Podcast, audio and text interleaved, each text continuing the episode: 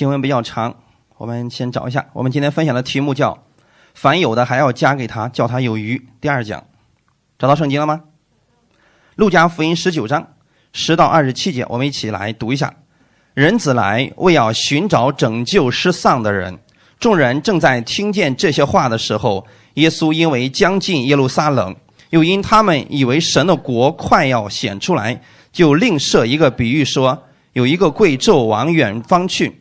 要德国回来，便叫了他的十个仆人来，交给他们十锭银子，说：“你们去做生意，只等我回来。”他本国的人却恨他，打发使者随后去说：“我们不愿意这个人做我们的王。”他既德国回来，就吩咐那领银子的仆人来，要知道他们做生意赚了多少。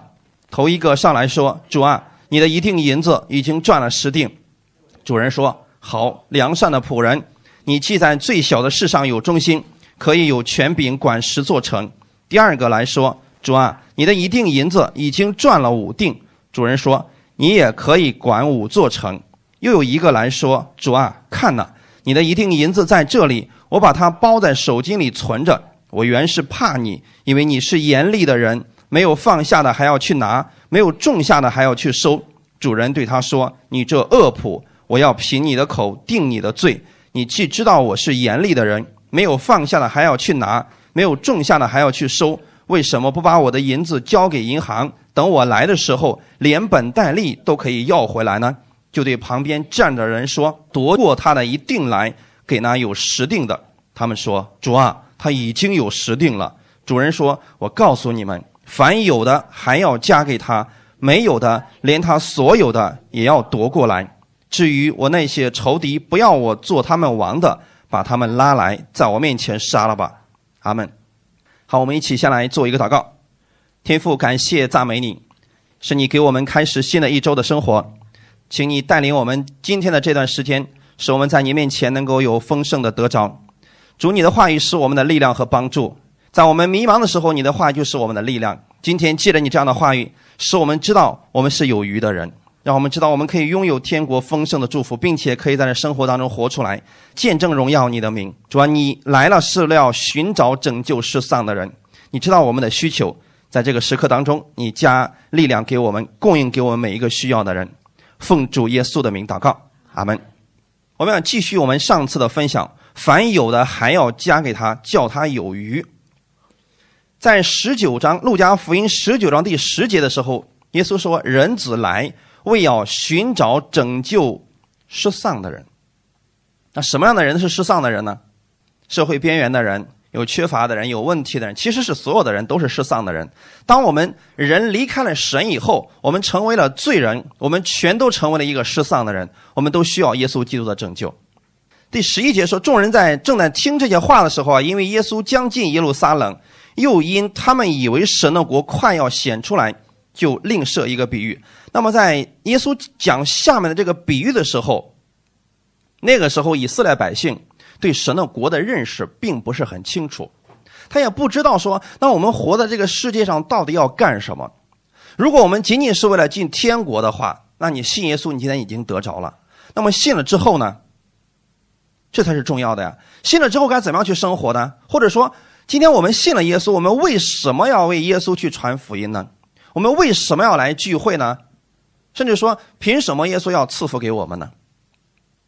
那今天，当我们拥有了耶稣的权柄之后，我们如何去使用呢？很多基督徒说：“我信了主之后，我发现我并没有发现这个主在我生活当中给我带来什么帮助。”他到底是哪里出了问题呢？耶稣说的是：“凡有的还要加给他，叫他有余。”那么，神一定是一个赐福的神。我们就看到底哪个地方我们需要来调整。所以，耶稣针对这群人，给他们做了一个天国的比喻。我们来看一下，十二节说，有一个贵胄往远方去，要得国回来。那这个贵胄，你们以为指的是谁呢？是不是耶稣？没错，是耶稣。耶稣往远方去，要得国回来。那现在耶稣在那个地上的时候，在干什么呢？给他们讲解天国，对吗？有一天，他要再次。回来的，所以耶稣在讲的是这个。在走之前啊，他叫了十个仆人来，交给他们十锭银子。这十锭银子在括号里边说了，原文是做弥拿，啊，大概就是罗马的银币十两左右啊。说你们去做生意，只等我回来。那现在的弟兄姊妹，问题是什么呢？叫了他的十个仆人来，给他们十锭银子，叫他们去做生意。这个指的又是什么呢？先我们来看一下，十个仆人是什么意思呢？十在圣经当中是一个完全数。主耶稣第一次来的时候做的是救主的身份，第二次来的时候是要做王，也就是他第一次来的时候他已经。在走之前就已经把这个后面的事情安排好了，他把这些权柄、把这些能力都给了他的仆人们，对不对？啊，今天有没有给你呢？啊，所以十个仆人不是真指的是十个人，而是指所有的他的仆人。那么圣经当中有时候说我们是神的儿女，有时候说我们是神的仆人，那到底什么时候用仆人，什么时候用儿女呢？使徒保罗说他是神的仆人。可有时候他又说，圣灵和我们的心同证，我们是神的儿女，我们可以呼叫阿爸父。什么时候用仆人，什么时候用儿子呢？那我们到底在神面前，我们该称仆人呢，还是称儿子呢？儿子。那什么时候用仆人呢？比喻，传福音的时候。儿子是我们的身份，仆人是我们的工作。大家明白了吗？你做事的时候要以仆人的身份去做事，但是你的身份依然是儿子。耶稣来到这个世界上，是不是神的儿子？但是他做事的时候是以神仆人的身份在做事，所以他能够弯下腰为门徒去洗脚，能够问门徒们去行神迹、去医治病人，这都是在做仆人做的事情。如果他是王，坐在宝座上，那是要施行审判的。他第二次来的时候是什么身份？王的身份。所以第二次来的时候，他是要在这个世界上施行审判的。那刚才我们讲的说，这段经文是告诉人。进天国的方法，那么进天国的方法是什么呢？信耶稣你就进天国了。那么在进天国之后，也就是你成为了神的儿女之后，你相信他了。那么现在你要做什么呢？做买卖，对吗？要做买卖。那是不是所有的今天看见耶稣，或者说听见耶稣这个话的人，他都能得着耶稣的权柄呢？这个仆人分两种啊，我们跟大家分享一下。第一种是真正的仆人。因信耶稣而成为的仆人，而另外一种就是，呃，继承下来的，比如说现在的犹太人，也就是说我们圣经里面所提到的文士和法利赛人这些人啊，他们是不是也是仆人呢？从属世的角度来看，他们比我们好像更符合规矩一些。那么这个主人交给他们十锭银子，十个仆人一共十锭银子，每个人是一定数额相同。其实在这里你可以说是银子可以预表救恩。每一位基督徒在我们接受主耶稣的时候，我们都得着了他的救恩。但是神把救恩给你的时候，并不是每一个人都相信的呀。你看，耶稣在讲道的时候，下面有啊妓女、有税吏、有兵丁，还有法利赛人，还有文士。那么讲给这些人的时候，有一些人是听进去了，他相信了；还有一些人呢，他是不接受的。耶稣到这个世上来，是不是愿意把他的这个救恩给所有的人？但是，并不是每一个人都愿意来接受他的这个救恩的。每一个人，你都可以获得相等的神的恩典和权利，这叫属灵的祝福。你可以去使用耶稣的权柄，去传福音，去医治病人，去解决你的生活，去荣耀主，这都可以。但不是每一个相信他的人，不是每一个接受耶、看见耶稣这样话语的人，都都接受的。有一部分是不接受的呀。所以。这里给银子的是那个贵胄，但是银子交给了谁来处理的呢？这个仆人，每个人一定银子。所以今天，如果你愿意相信耶稣，你可以领受耶稣的这个权柄，但并不是每个听到的人都能得着的啊，总有一些是听不着的啊，不是不是听不着，是听见了却不相信的。所以总是有人问我说：“那呼喊主啊主啊的人不能都进天国是什么意思呢？”你往前看。他指的是假先知，那些假的，他只是听见了，可能嘴上说啊，我我承认你说的是正确的，但是并不相信耶稣的呀。路加福音十九章的十四节说，他本国的人却恨他，看见了没有？耶稣把救恩给了人，结果有一部分人是恨他的，所以这些仆人当中，有些人接受了耶稣的银子，反而恨耶稣，这个事情是不是很奇怪？弟兄姊妹，耶稣给我们救恩的时候，我们为什么会有一些人会恨他呢？圣经当中那些文士和法利赛人看到许许多多的人得医治，许许多多人跟随耶稣之后，他们说：“你看，世人都跟随他去了，我们该干什么呢？”是不是他们觉得说耶稣抢了他们的羊，所以他们下定决心要杀死耶稣的？我们看一段经文，《路加福音》十九章的三十九到四十节说：“众人中有几个反法利赛人对耶稣说：‘父子，责备你的门徒吧。’耶稣说：‘我告诉你们，若是他们闭口不说，这些石头必要呼叫起来。’同样都是在听到，耶稣给人的是救恩，是祝福。可是呢？”文士和法利赛人，他们对耶稣说：“责备你的门徒吧。”可能真的门徒们当时出现了一些问题，或者说门子们擅自去，门徒们擅自去传福音了等等。但是这些文士和法利赛人看你越规了啊，你不符合我们的规定了啊。他希望耶稣能够管教他的门徒们，但是耶稣说：“如果他们闭口不说，这些石头必要呼叫起来。”所以，同样都是在听耶稣讲道，并不是所有的人相信并接受的。路加福音第六章六到七节，我们看一一段一个故事啊。又有一个安息日，耶稣进了会堂教训人，在那里有一个人右手枯干了。文士和法利赛人窥探耶稣在安息日治病不治病，要得把柄去告他。你看见没有？这是不是在听到？那耶稣现在给人的是什么？释放的信息，福音是医治的信息，对吗？现在下面的人，你应该做什么事情？如果现在耶稣要释放信息给你们，释放医治给你们，你们要做什么？领受就可以了嘛。可是你看他们在干什么？他们在窥探耶稣，看你安息日治病不治病。那弟兄姊妹，安息日到底可不可以治病呢？可以吗？可是文士和法利赛人认为，你在其他时间你可以去治病啊，为什么非得安息日治病呢？其实他们已经篡改了神的律法。神的律法里面其实说的非常的清楚，周一到就是六日的时候，你可以去做工；第七日你要确实需要进入安息的。但是第七日的时候，有一群人是一直在忙碌的，就是在服侍的人员。这些服侍人员是可以在安息日的时候去医治病人的。那耶稣算不算服侍人员呢？他是神的仆人呢，所以他去医治病人正常不正常？完全符合规矩。可为什么文士和法利赛人看不惯呢？因为他们不认可耶稣。他们认为你没有被我们案例啊，你不是我们跟我们一个教派的，所以你做的不合规矩。你要这么做的话，那么你就违背了我们的规矩了。所以他们看耶稣安息日治病不治病，是要得把柄去告他。看见了没有，弟兄姊妹？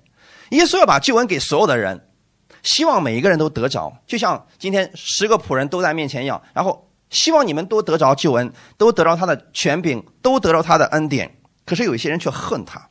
随后打发使者去说：“我们不愿意这个人做我们的王。”其实啊，耶稣讲这个故事是有真实的一个模型存在的。当时有一个亚基老王是犹太地的分封王，这个人呢，其实对犹太人并不并不好啊，所以当时的犹太人非常想推翻这个人。说有一次啊，这个王就去呃罗马去受封去了啊，结果呢，这个人前脚刚走啊，呃，好多犹太领袖啊就联合起来。弄了一个联名信啊，去罗马皇帝那儿把那个亚基老给告了，你知道吗？结果当时这亚基老呢就被罢免了。可是没想到人家过了几年之后又回来了。人家回来之后啊，怎么该收拾这群犹太人，你知道吗？然后就是把所有的我不在的这几年当中，你们都干了什么，都给我过来。因为我走之前已经告诉这个仆人了嘛。他去分封当分封王的时候，呃，然后呢就把所有的施工啊都交给他的仆人去打理。没想到这犹太人一告之后啊，那些仆人就认为啊，哎，这个王估计回不来了。没想到这个人又回来了。回来之后，人家说了，好，那么就把这几年你们的账都给我好好算算吧。结果有一些人很忠心，就被这个亚基老呢就赏赐了；有一些呢就啥都没有做啊，为非作歹的，无恶不作啊。节后节后，这个亚基老说，把这些人都给我拉出去杀了。耶稣在讲这个。故事的时候啊，他其实是引用了那个亚基老的那个故事，然后再对犹太人讲，其实他们做过这个事情了。那现在是不是他们同样做了一个事情，拒绝耶稣？耶稣有一天确实要回去的，可是耶稣前脚刚走，就是死了之后回去了，犹太人干了什么事情？逼迫基督徒啊！我们不要耶稣做我们的王，我们的王是凯撒啊，我们不要耶稣做王。所以他们就紧接着做了一件事，就是逼迫所有的基督徒，以为说耶稣走了，现在我看你们怎么样。结果门徒们四散逃跑，但是他们没想到的是什么呢？将来有一天，耶稣第二次还要再来，来干什么？算账。所以十五节，路加福音十九章的十五节，他既德国回来，就吩咐叫那领银子的仆人来，要知道他们做生意赚了多少。那么好，既然提到做生意，我问你们一个问题：在这个主人回去之前的时候。把这些仆人们都叫过来，每个人给他们一定银子，说你们去做生意。现在我问大家一个问题：这个做生意指的是什么？传福音？还有呢？如果你们第一个想到的就是传福音，其实还是有负担啊，有压力啊。那如果不传福音的呢？那你猜一猜，耶稣给了你什么？救恩。耶稣把他的救恩给你了，他到底给了你什么东西呢？他在十字架上。把你所有的罪都赦免了，他流出宝血，使你所有的罪被赦免了，对吗？然后你被称义了，所以他给了你一个义人的身份，这是他给你的。其次，他把他的权柄给你了。马太福音二十八章最后说什么？天上地下所有的权柄都给我了。然后他把这些权柄给你们了，给你们这些权柄，首先是让你们自己使用在自己的身上，就是领受耶稣的这些祝福。其次才是去做工。如果你自己都没有得着，你怎么去做工呀？那么，如果这个主人错了，行了，你们现在去做生意去吧。什么都不给他们，怎么做生意啊？起初的时候，神先赐福给亚当，然后对他们说去管理天上飞的、地上走的和海里游的，是不是先赐福给他们？同样的，对这些仆人们来说，先给他们每个人一锭银子，然后说你们去做生意吧。他们得着这个之后，自己已经够了，然后要拿着耶稣的本钱去做生意的。所以今天你们要先领受耶稣的这个救恩，他的恩典、他的能力、他的权柄，你先自己得着了，然后再去做服饰吧。阿门。如果你不觉得这个东西是好的，就像最后那一个，他拿了一锭银子之后，他说：“哦，把这个包起来了。”他不觉得那个是好的。你都不觉得，你都没有得着神的恩典，你如何去做生意呢？你如何去做服饰呢？就是说你自己信了主之后，你说这个神到底存在不存在呀？他没有在我的生命当中发生了一丁点的作用，叫你去传福音也成为你的负担了呀。所以我更希望大家，你领受了这个救恩之后，这个福音之后，你要真的认识到它真的是个福音，福音就是好消息，这是原文希腊文的意思，好消息。那么这个好消息对你来说，今天是你的好消息吗？如果今天起床了，你觉得身体不舒服，那么好消息是什么呢？耶稣是你的医治者。如果你说现在我债务缠身，我不知道下面的路该怎么走，好消息是什么呢？耶稣是你的赐福者。如果你现在正在面面临一个职称考试，你现在有点害怕，有点紧张，那么耶稣他是你的安慰者。所以你要发现今天你的好消息是什么？不要去想的太大的那个口号，我们不喊这个啊。今天对你来说，耶稣是你的好消息，到底指的是什么呢？你需要耶稣赐下什么给你呢？你领受的到底是什么呢？如果你真的领受了，每一天都有看见耶稣在你的生命当中的时候，你就知道怎么去服侍了。先让自己被神的恩典充满了，然后你才能去给别人。你绝不可能把你自己没有的东西给别人的。这一点大家一定要清楚了，所以先来到神面前领受他的福音，然后再去想如何去做服饰吧。哈利路亚！如果你都没有从神那儿领受那一锭银子，你怎么去做生意呀？你的本钱在哪里呢？所以今天如果你得着了耶稣的权柄，你心里也相信是的，这个就在我的手里面，我相信它是有作用的。那么就像那仆人拿了一锭银子之后，这个银子是不是实实在在的银子？他出去是不是可以买东西？也可以做生意，对吗？所以你们接受这个福音之后，这是不是实实在在的东西？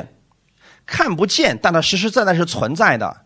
你要切身的感受到这个福音的能力。然后他德国回来，吩咐叫那领银子的仆人来，要知道他们做生意赚了多少。这有一个意思啊，这个主人好像一直都知道，我给每一个仆人银子。他们都不会赔。为什么会这样？做生意，按世上的人来说，做生意一定会有赔的呀。那为什么十个人当中，他没有一个说主要把那一一定银子给赔光了？为什么没有呢？你们发现了没有？世上的生意是可以赔光的，甚至可能变成负债。但是这个主人好像总觉得说不可能赔，你顶多是什么？顶多就是那一锭银子，什么都没有，但你一定会赚的。这就是福音，弟兄姊妹，你的救恩会不会失去呢？不会，怕的是什么呢？你报了这个救恩，你却不相信他，你是得不着的。我们来看一下啊，要知道他们做生意赚了多少，这个到底指的是什么呢？其实这象征的是基督台前的审判。这里提的不是得救，而是审判。我们看一段经文。格林多后书第五章七到十节，因我们行事为人是凭着信心，不是凭眼见。我们坦然无惧，是更愿意离开身体与主同住。所以无论是住在身内，离开身外，我们立了志向，要得主的喜悦。因为我们众人必要在基督台前显露出来，叫个人按着本身所行的，或善或恶受报。其实一提到这些的时候，可能很多人很惧怕啊，说：“哎呀，我一提到审判这个词，我就觉得心惊胆战的。为什么呢？发现自己有很多的问题啊，总是好像做的呃不合神的心意似的，生生命当中好像总有很多的罪出现一样。可是现在这里提到是我们行事为人，凭着信心，不是凭眼见。第八节也告诉我们说，我们坦然无惧。所以审判的时候坦然无惧，你是在等待什么？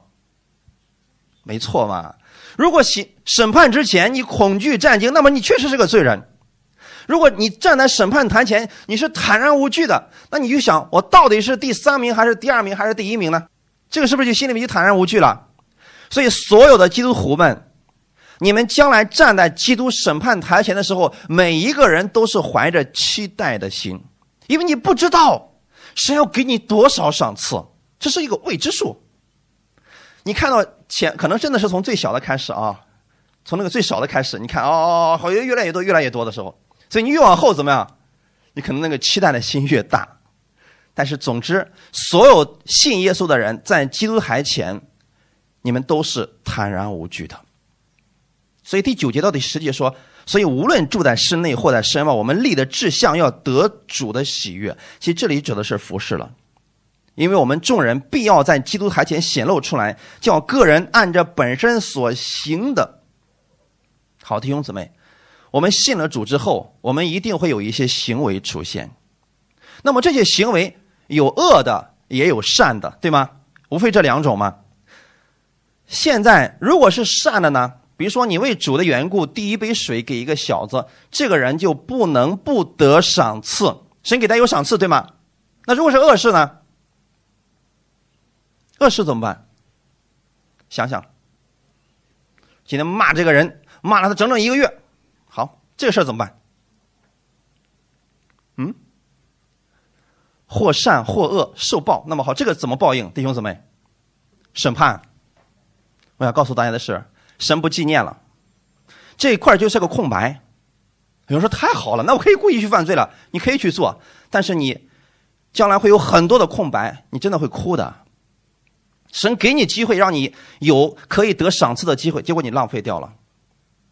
就像一个在我们都在起跑线上，耶稣说往前跑，无论你跑一步我都给你赏赐。你说我就不跑，我一步都不跑，OK，你赢了，你仍然是一个赢家。但是呢，你什么赏赐都没有，你就说挪动一步，你递了一个一杯水给一个小子里边的一个，是说好，我给你赏赐，愿意跑还是愿意不跑？很简单嘛，你只要给大家讲明了什么是赏赐，没有基督徒不愿意为主去做的，怕的是什么呢？不跑是吧？好，鞭子抽着你，非得让你往前跑不行，他就不愿意了啊。就审判而言，不仅仅有刑罚，其实还有赏赐。对基督徒而言，这里的审判指的就是赏赐。阿门。所以耶稣基督第二次再来的时候，赏善罚恶的时候就到了。罚恶指的是什么样的人？不信的，那不信的人该怎么样惩罚他们呢？在启示录里边，其实说的非常的清楚，那些不信的，他们的结局就是硫磺火湖，啊，不用再做其他的审判了，不用说，哎呀，这个人犯了一条罪，然后第一层，啊，那个人犯的罪比较多啊，十八层，没有这样的事啊。那是其他的宗教里面编出来一些东西，在我们的主看来，你犯了一个罪跟一百个罪呢，结局一样。就触犯律法而言，违背了最小的一条和违背了全部的有没有区别？没有区别啊。所以说他们的结局是一样，都要下硫磺火湖了啊。所以我们再次跟大家来分享一下，你们要记得这里的审判，就是第二次耶稣再来的时候，不是要审判我们的罪，乃是要根据我们的行为给我们得赏赐，或者对不信的进行最后的最终审判。再看一段经文，《彼得前书》第四章十六到十八节。若为做基督徒受苦，却不要羞耻，倒要因这名归荣耀给神，因为时候到了，审判要从神的家起手。若是先从我们起手，那不信从神福音的人将有何等的结局呢？若是一人仅仅得救，那不敬虔和犯罪的人将有何地可占呢？就今天这个经文来讲，耶稣把救恩给了所有的人，就是银子，每个人一定银子，但有些人呢？根本不把它当银子看，有些人真的把它当银子了，认真的去经营、去使用这个银子，去使用这个救恩。然后看看啊，当他去使用的过程当中，有些人就受苦了。做生意很明显一定会遇到拒绝，对吗？就像你传福音一定会被拒绝一样，这就是你受苦的部分。因为别人付出的时候，别人一定会不理解你，甚至嘲讽你的时候，这是你受苦的时候。但是你要为此。不要觉得羞耻，倒要因这名归荣耀给神，阿门。因为时候到了，就是那个审判的时候到了的时候，审判要从神的家起手。我刚才给大家讲过了，不信主的人不用再一个个审判了，因为你只要有一个罪存在，你结局就已经定了。那么今天对于神的儿女来讲，一定要仔细的、认真的审判，因为要对你所做的，对你是为神所做的，一定要好好的记录下来，然后给你赏赐的。若是先从我们起手，那不信从神福音的人，将有何等的结局呢？后面第十八节说，若是一人仅仅得救，确实有这样的一些艺人，就是已经信了主的人，这一辈子什么都没有干，他只是仅仅得救，但是仅仅得救是不是也是好的？也是好的呀。比如说那个被钉在十字架上的那个强盗，他有没有信耶稣呢？信了，但是他有没有机会去行善呢？已经没有机会了。所以他只是一个仅仅得救的人，但是他的结局仍然是好的。阿门。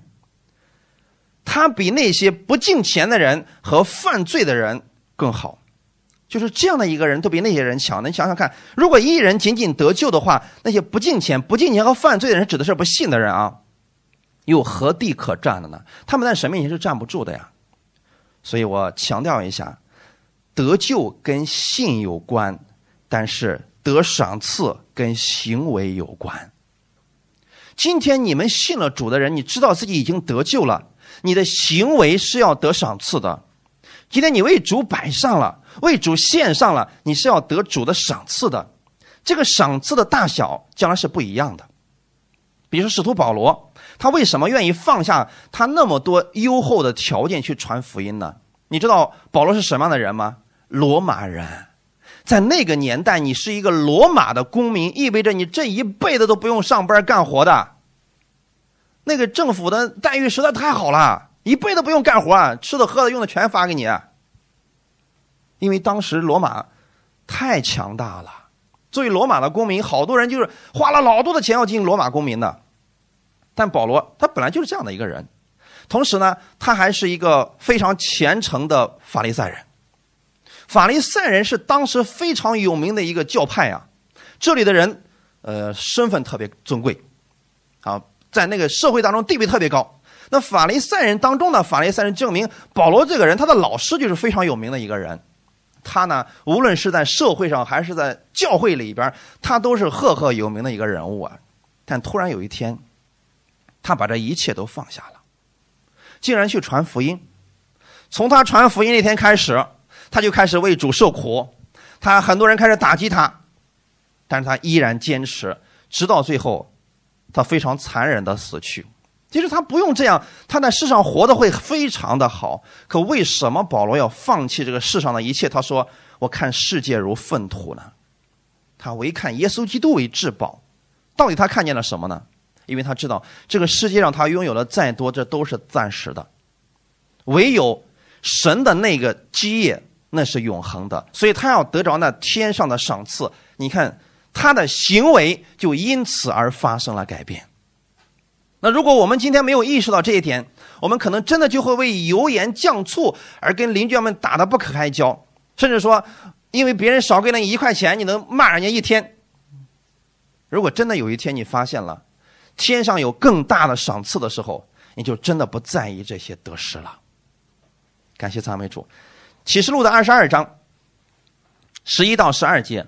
不义的叫他仍旧不义，污秽的叫他仍旧污秽，为义的叫他仍旧为义，圣洁的叫他仍旧圣洁。看呐，我必快来，赏罚在我，要照个人所行的报应他。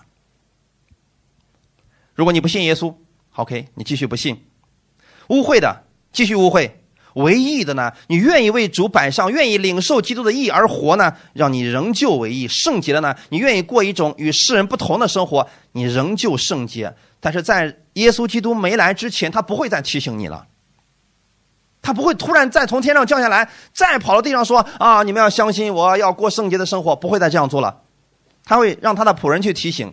今天我们现在是不是在做生意？加上引号啊，千万别搞错了啊！真的有很多牧师开始做生意了。我说的这个生意是什么呢？我现在正在跟你们教导真理，是不是？哎，让你们明白更多。我们现在正在传福音，让你们明白更多。这你可以说是现在耶稣所说的，你要去就是做生意。等到耶稣再来的时候，赏罚在于他，他要照个人所行的报应他，就是根据我们从主那儿领受了多少，然后呢又服侍了多少，来给我们赏赐的。感谢赞美主啊！我们再看下面的一些经文，《路加福音》十九章二十到二十三节。当这个主人来了以后啊，他对其他的仆人说：“好，现在开始算账了啊，把你们的全都拿过来给我。”十六节，头一个上来说：“主啊，你的一锭银子已经赚了十锭。”好，神给了他一锭银子，他赚了十锭，好不好？说明这个人真的已经摆上了一切。比如说，圣经里边的使徒们啊，使徒彼得。使徒保罗、使徒使徒约翰等等，过去很多属灵的前辈，他们真的为了主是摆上一切了。你可以说，哦，他们是十锭银子的，因为十代表的是全部嘛。然后十七节，主人说：“好，良善的仆人，你既在最小的事上有忠心，可以有权柄管十座城。好，你既然摆上一切，神就给你赏赐一切。但是到底是多少，我们不知道啊，以后到了天国才能明白。”然后，第二个来，第二个来说，主啊，你的一锭银子已经赚了五锭。OK，五在圣经当中是一个恩典的数字，就证明说你在传福音的过程当中，你已经享受到了与主同在的那一份喜乐啊，那一份美好。你觉得哎呀，太棒了！我越传福音越喜乐，我越信主越喜乐，我每一天都在你的喜乐当中。是说好。良善的仆人，你既在最小的事上有忠心，你可以有权柄管五座城，是不是一样的？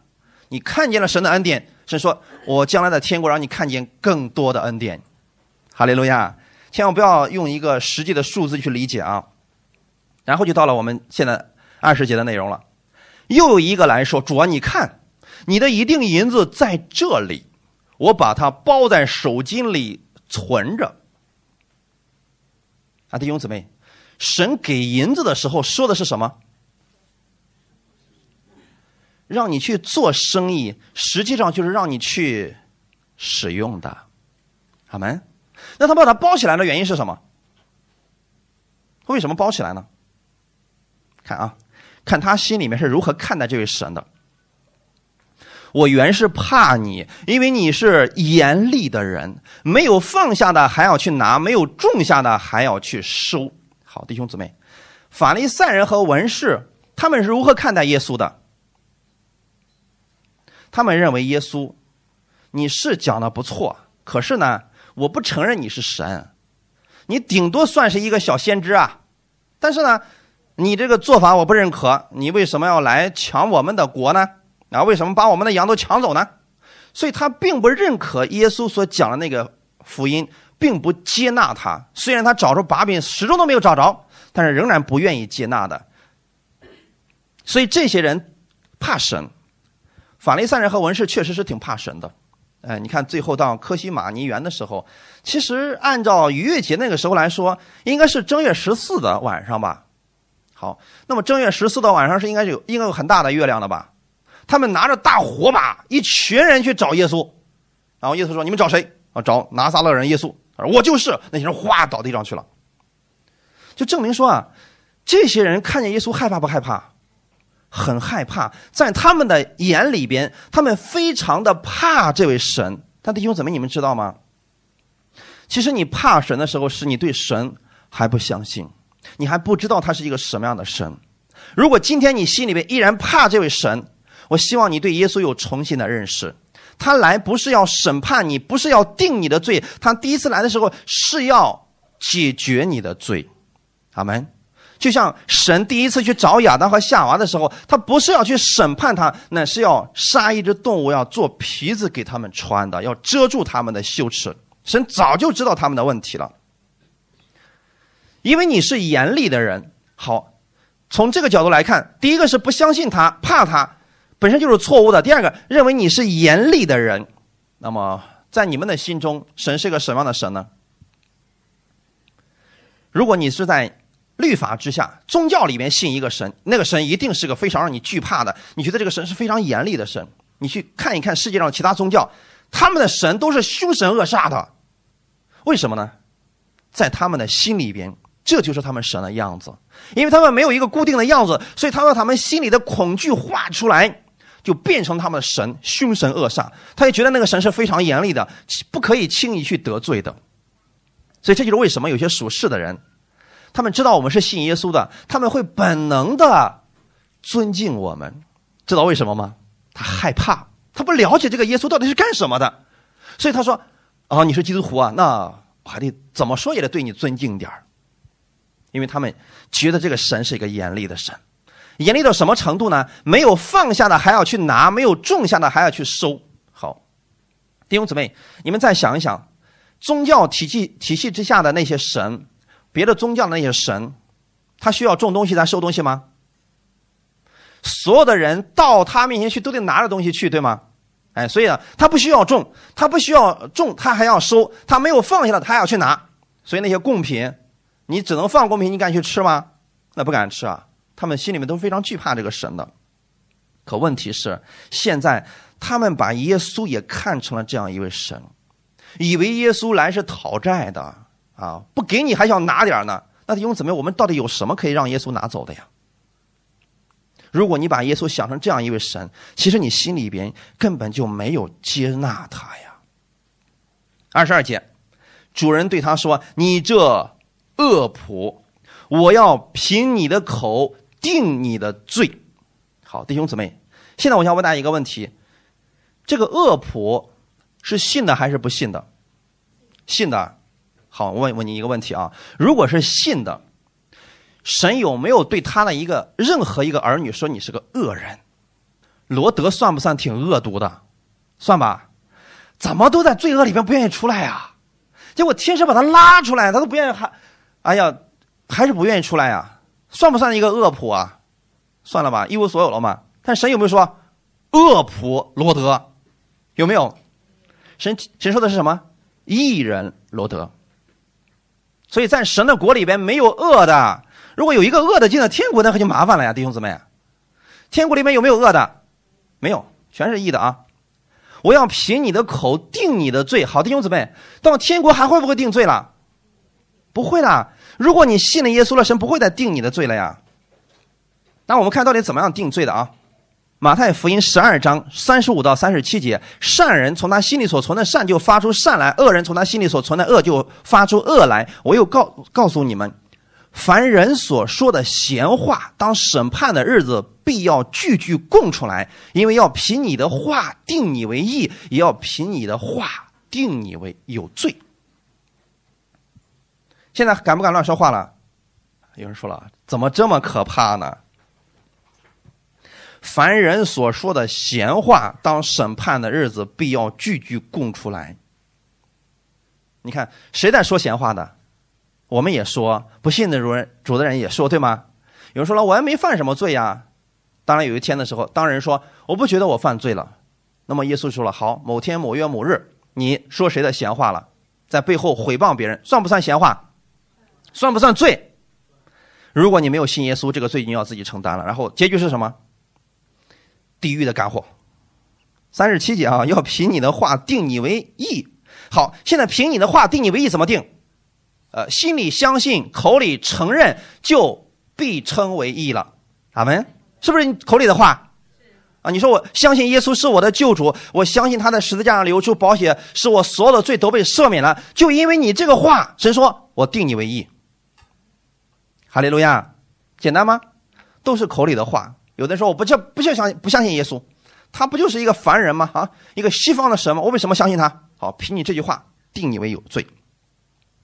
针对不信的人，确实定他为罪的有罪的啊。但是信徒，神已经不再定罪了。仔细的看一下这段经文，《罗马书》第八章一到二节。如今那些在基督耶稣里的就不定罪了，因为赐生命圣灵的律在基督耶稣里释放了我，使我脱离罪和死的律了。阿门。现在不相信耶稣的人都在罪和死的律当中，可是你不在那里，为什么？因为你相信了耶稣，你现在是在基督耶稣里，在基督耶稣里，神不会再定你的罪了。阿门。所以今天神不会说，我因为你说了一句话，现在要定你的罪，这个事情不存在了。哈利路亚！现在圣灵住在你的心里边，在基督耶稣里边已经释放了你了。阿门。那么我们今天要怎么生活呢？我们仍然要改变我们口里的言语，不要去说那些定罪的话，这对我们没有益处。虽然神不纪念，可是对我们毫无益处啊！你要多说造就人的好话。希伯来书的第十章十六到十七节，主说：那些日子以后，我与他们所立的约乃是这样：我要将我的律法写在他们心上，又要放在他们的里面。以后就说我不再纪念他们的罪愆和他们的过犯。好，神既然不纪念了，神会不会称你为恶仆呢？会不会说，因着你这句话，我要定你的罪呢？不会啦。所以，只有不信的人才会被定罪。阿门。再看一段经文，《希伯来书》的第九章二十八节，像这样，基督既然一次被献，担当了多人的罪，将来要向那等候他的人第二次显现，并与罪无关，乃是为拯救他们。阿门。这是不是耶稣第二次再来的时候要做的事情？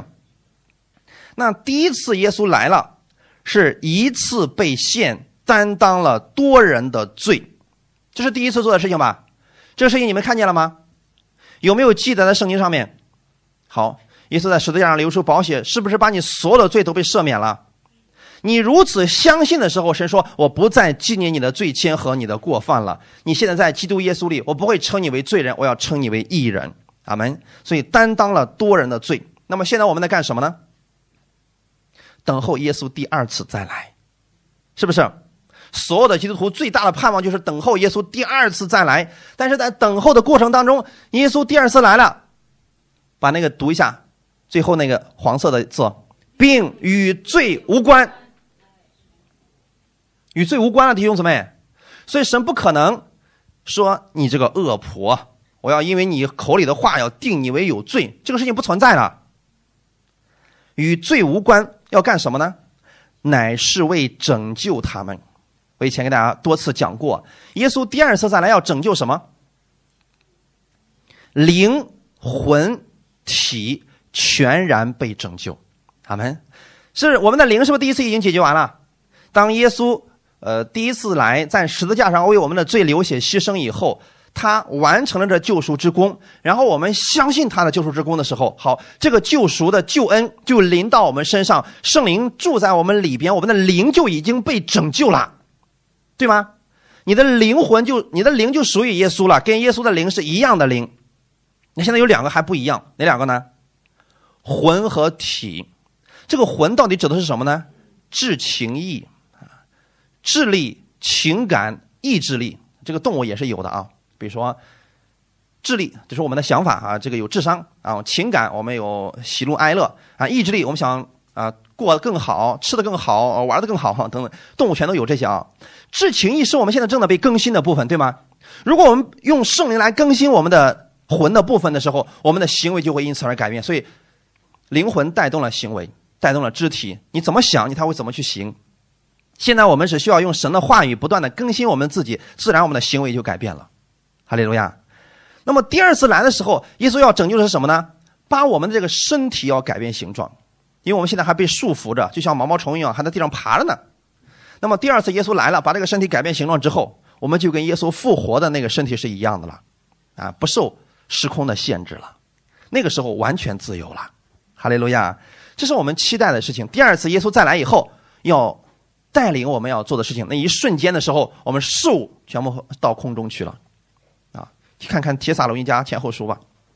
最后我们看一下这段经文，《路加福音》的十九章最后半部分，二十四到二十七节，就对旁边站着的人说：“夺过他这一定来，给那有十定的。”他们说：“主啊，他已经有十定了。”主人说：“我告诉你们，凡有的还要加给他，没有的连他所有的也要夺过来。”好，弟兄姊妹，现在我们看一个问题啊。刚才我给大家讲的，说是主人对那个把一锭银子包在手巾里存着的那个人说：“我要凭你的口定你的罪。你既然知道我是严厉的人，没有放下的还要去拿，没有种下的还要去收，为什么不把我的银子交给银行，等我来的时候连本带利都可以要回来呢？”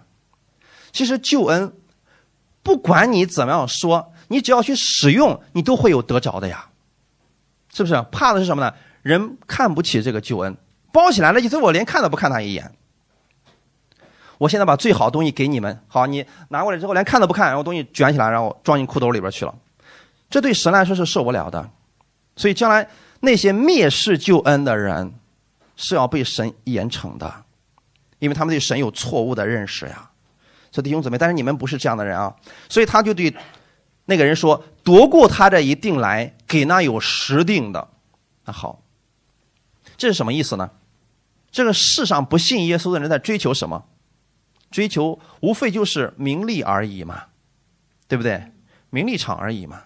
那么这些东西，将来在天国的时候，我们能不能得着？在地上的时候呢，也可以，就看你怎么理解了啊！你怎么去相信这个福音了？因为神的儿女。应该在这个世界上是走在世界的前列的。你看看圣经上那些属属灵的伟人，他们不是像拉萨路一样贫穷的活在这个世界上，他们是引领那个时代的人。所罗门是不是引领朝代的人？嗯，还有大卫是不是？是的呀，他们当时都是非常强大的。就今天而言，他们仍然有巨大的影响力啊。还有包括今天的犹太人，是不是引领着世界的？不管你承认不承认，他们确实在推动着世界的一些东西发展。你不服不行，是不是？啊，好，那么现在他们都可以做到，那么为什么我们就不行呢？有些人确实是看不起耶稣，你是可以看不起，但是呢，你因为看不起耶稣，所以真的你该得着的你都被被夺走了，不是神要夺走，是你真的失去了这些祝福呀。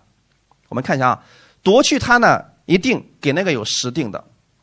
我用一个社会的现象给大家来解开这段经文啊，你仔细去看一下世界地图，你看看世界上有很多的国家。你看一下，但凡是信耶稣的国家，都不会太穷；但是，一个国家当中，如果说拜偶像特别多的国家，一般来说都不会太富裕。目前为止，比较富裕的这些国家，其实他们都是有基督教的这个背景的。为什么？神的祝福的源头是在我们的耶稣那里呀！你离开了耶稣，你谈什么去富足啊？什么呢？神可以赐福给你。这个世界的万物的规律是在神的手里边的。阿门。所以今天这个人他不要这个，所以最后神说：“好，你不要是吧？给那个有实定的。”结果有人说：“他们说主啊，他已经有实定了呀。”这就回到了我们今天的本文当中，凡有的还要加给他，叫他有余。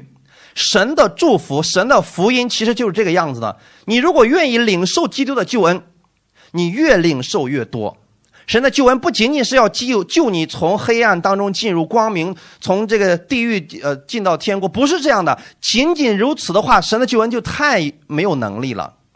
神的救恩可以涉及到你生活当中的方方面面。如果你认为我在工作上可以依靠神，可以胜过，可以做到最好，神可以给你的。如果你在这个领域依靠了神，在其他领域照样可以的。如果我们发现了这个规律，你会发现神的很多的话语是可以通用的。哈利路亚！所以这就是为什么说，你得着了一个之后，你就愿意得着更多的。神给你恩赐，给你权柄，你去使用的时候，你发现，哎，真的很有很管用啊。结果你越用越愿意用，越用越多。恩赐是这样的，能力是这样的，权柄是这样的，其实其他的也是这样的。比如说，我们拿医治来讲，你们可能看到说，哦，一个小病神医治了我，马上信心大增，下回再出现问题，我们知道哦，怎么去祷告了，知道啊，没有问题，耶稣一定可以的。你越用这些恩赐，神说我会把更多的加给你的，哈利路亚。这就是耶稣所说的：凡有的还要加给他，没有的连他所有的也要夺过来。将来在审判的时候，比如说将来在审判台前，那我问大家一个问题：这个世人他们将来，比如说买了一套一百套的房子，在这个世界上，将来审判的时候，这一百套还是他的吗？他拥有什么呢？什么都没有。他在这个世界上的名誉，将来神承认吗？不承认了。所以他以为他得着了，结果呢，全都失去了。希望大家把目光放在上面，因为永恒的才真的是永恒的。